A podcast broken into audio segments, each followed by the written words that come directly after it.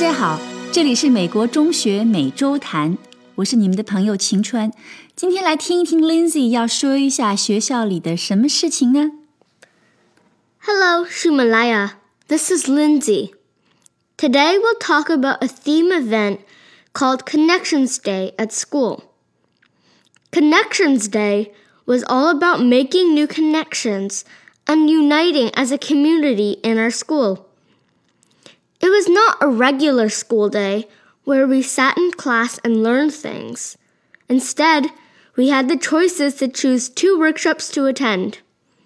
Before we went to any of these workshops, though, the superintendent of the school district made a speech about how we, as a community, are united together. Then we were dismissed to go to our workshops. Connection 联系、连接的意思。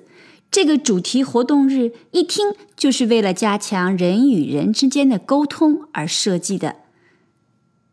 在这个网络时代，人人埋头手机，青少年从小在各种电子设备里长大，怎么样才能让他们更加关注身边的人，而不是机器呢？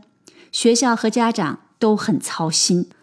所以啦，校区大 boss。Superintendent 专门通过广播说了一下彼此联系的意义，要加强社区建设。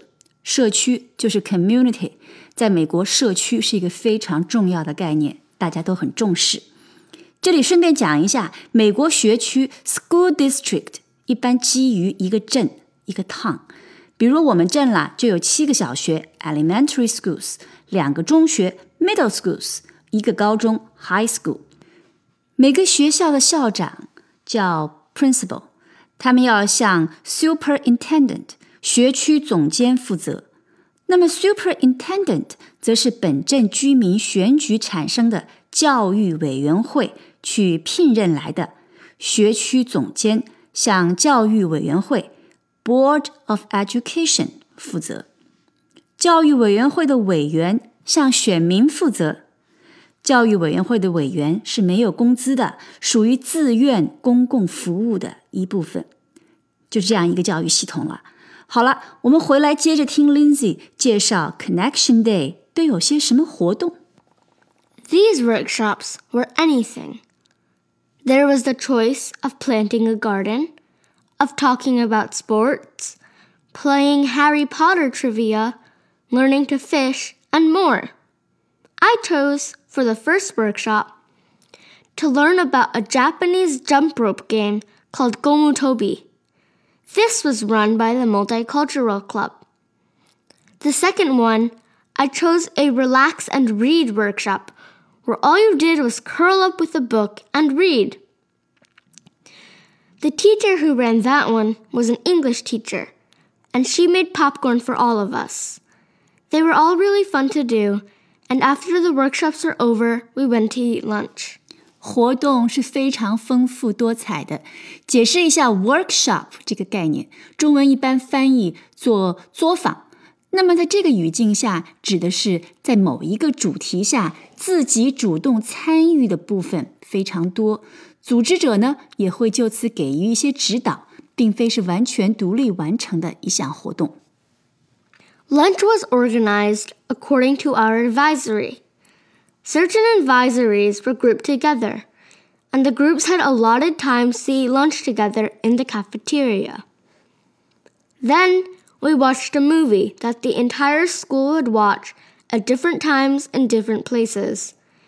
The advisory grouping we were in would determine with who and where and when we'd watch the movie.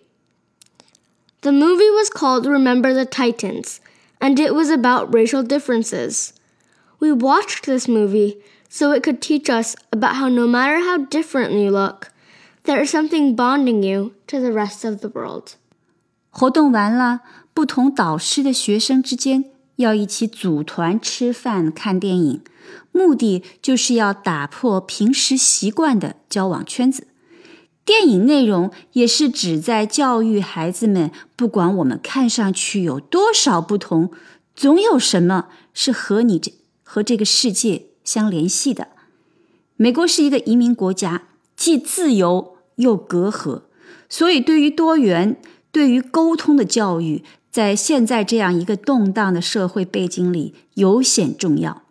那么，整个中国的文化和价值观都相对单一，是不是就不存在彼此的不理解，以至于歧视呢？我想不会的啦。那么，这样一种有关人和人联系的教育，是不是非常的有必要呢？谢谢 Lindsay 的分享，我们下次见。祝大家五一愉快，拜拜。